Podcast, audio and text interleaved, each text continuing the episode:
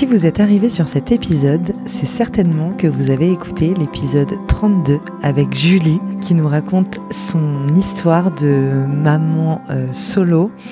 Euh, Julie a donc fait un bébé toute seule euh, et à l'époque elle était en couple avec un homme qui avait déjà deux enfants et qui n'en voulait plus au moment où Julie a eu son désir de maternité.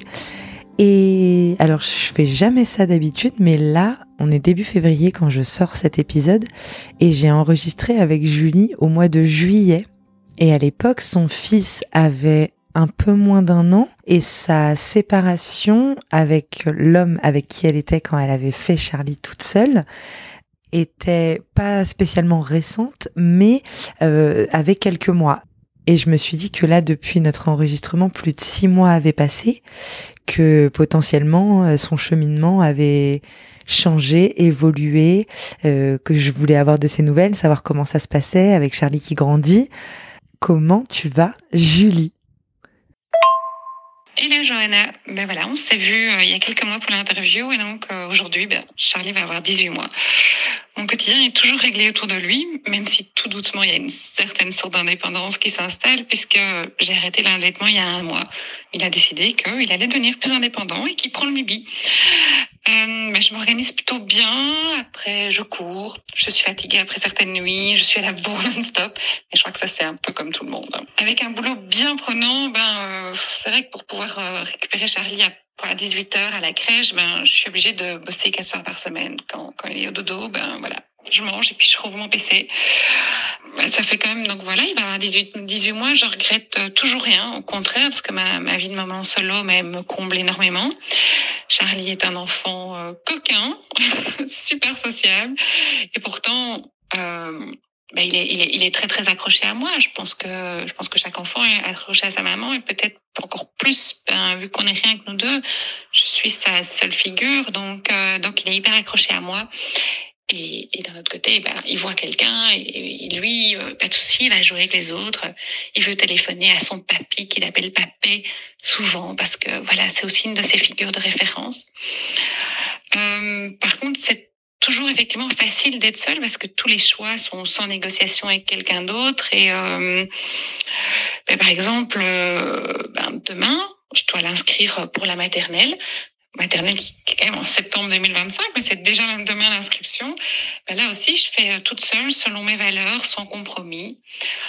Là où c'est moins facile, je dirais que c'est dans des choses plus futiles, comme ben voilà les courses à la dernière minute le soir, car j'ai pas de fruits pour le lendemain. Alors là, je dis merci parce que j'ai une super voisine. Je lui mets le, baby, le babyphone pendant que je vais vite euh, au petit euh, délit traiteur euh, chez nous pour euh, aller chercher les fruits du lendemain. Ou alors, ben, par exemple, où est-ce que je vais partir en vacances? Parce qu'il faut se dire, tiens, est-ce que je pars en voiture, mais il faut gérer seul le trajet en voiture? Ou est-ce que je prends l'avion Il faut gérer les valises? C'est des questions, mais futiles, mais sur lesquelles c'est moins facile en fait d'être seul. Puis, euh, ce qui est comique, c'est que, ben, comme toutes les autres mamans, on me pose la même question. Ah, à quand le deuxième? Ben alors, euh, je pense pas. Je pense que je vais m'arrêter à un parce que ben seul avec un boulot qui est plus que prenant et euh, voilà c'est quand même chaud. En plus ben il y a le risque d'être euh, alité. J'ai un gros gros risque d'être nouveau alité parce alité parce que j'avais été alité au début de ma grossesse pour Charlie. Donc là je sais juste pas comment je ferais quoi. Charlie l'alitement un boulot où euh, pas mon premier alitement en fait j'ai bossé non-stop mais couché. Donc non je pense que je vais m'arrêter là.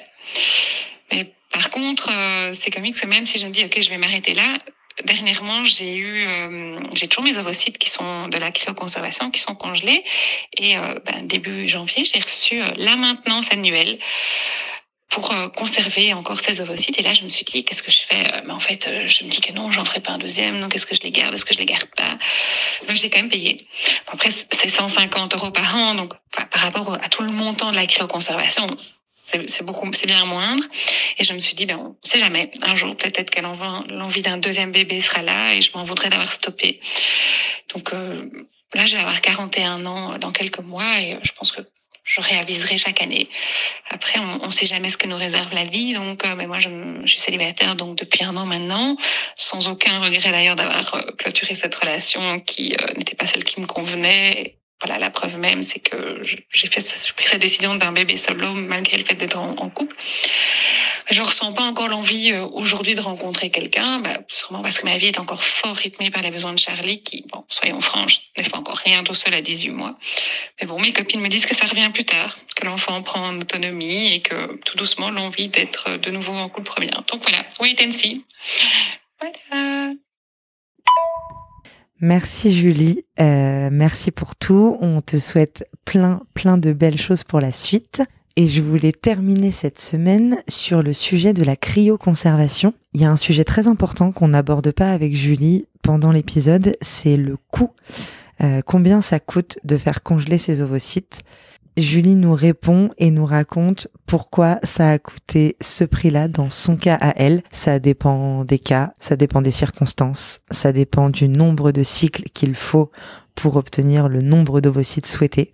Ça dépend de chaque femme et de chaque histoire, mais ça donne un ordre d'idée pour celles qui se poseraient la question ou que ça peut intéresser. Je viens de regarder parce que j'avais en tête environ 5000 et donc j'ai regardé dans donc, euh, le, la cryoconservation en Belgique, elle est remboursée dans le cadre d'une cryoconservation médicale. Donc, c'est un traitement euh, oncologique qui euh, fait qu'on doit préserver tes ovocytes, mais pas si tu as fait un choix de carrière euh, ou que tu n'as pas rencontré l'âme sœur et que tu t'étais dit que tu allais ton Donc, moi, j'en ai eu pour 4500 euros de, de, de cryoconservation. J'ai fait deux cycles complets et un cycle aborté après euh, quelques jours. Donc, euh, ça veut dire qu'on n'a pas été jusqu'au prélèvement, à l'acte chirurgical et euh, au traitement des ovocytes, mais j'ai quand même dû payer les médicaments parce que dans, dans la PMA de cryoconservation, il y a à la fois les médicaments à payer avant, les séances avec le médecin évidemment qui sont pas du tout remboursées, et alors après bah, le, jour J, la cryoconservation, enfin le, le prélèvement d'ovocytes et puis la cryoconservation des, des oocytes. Donc, on, dit en moyenne une cryoconservation, c'est euh, 5 000 euros. Souvent, les médecins demandent d'avoir 20 ovocytes de congelés parce qu'on sait que le taux de, de, réussite à la décongélation est environ de 20%, voire 12%.